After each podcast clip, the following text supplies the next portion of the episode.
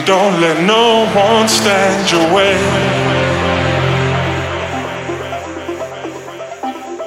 And if you feel some complication, just remember love will guide your way.